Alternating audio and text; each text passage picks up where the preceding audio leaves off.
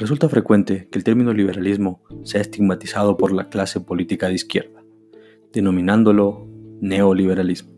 Es muy común que el socialismo trate de desprestigiar a los liberales, por un gran motivo. Somos los únicos que estamos convencidos que el político promedio está muy lejos de ser la panacea de nuestros problemas. Es más, tenemos claro que la enfermedad de la cual padecen la mayoría de sociedades nace justamente en el Estado.